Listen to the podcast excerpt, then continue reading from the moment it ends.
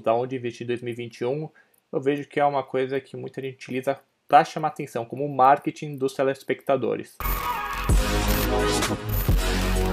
Porque para para pensar, o que vai mudar do dia 31 do 12 de 2020 para o dia 1 de janeiro de 2021? Nada, né? A Selic não vai de 2 a 5 uh, da noite para o dia, a inflação vai disparar nessa virada. Essa virada é algo simbólico, né? Para a gente aqui, é, não que eu concorde, mas muita gente, ah, na virada do ano vou começar um exercício novo, vou fazer uma dieta, é, e talvez, ah, vou investir. Eles aproveitam essa, essa parada que não muda nada nos fundamentos, mas sim é uma coisa mais simbólica para chamar a atenção dos telespectadores. Não que seja, não seja importante, porque provavelmente nesses vídeos eles vão falar o quê?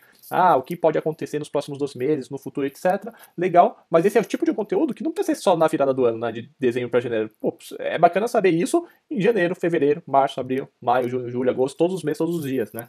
Então, a minha visão é mais essa. Eles utilizam a chamada como marketing para chamar a atenção da galera.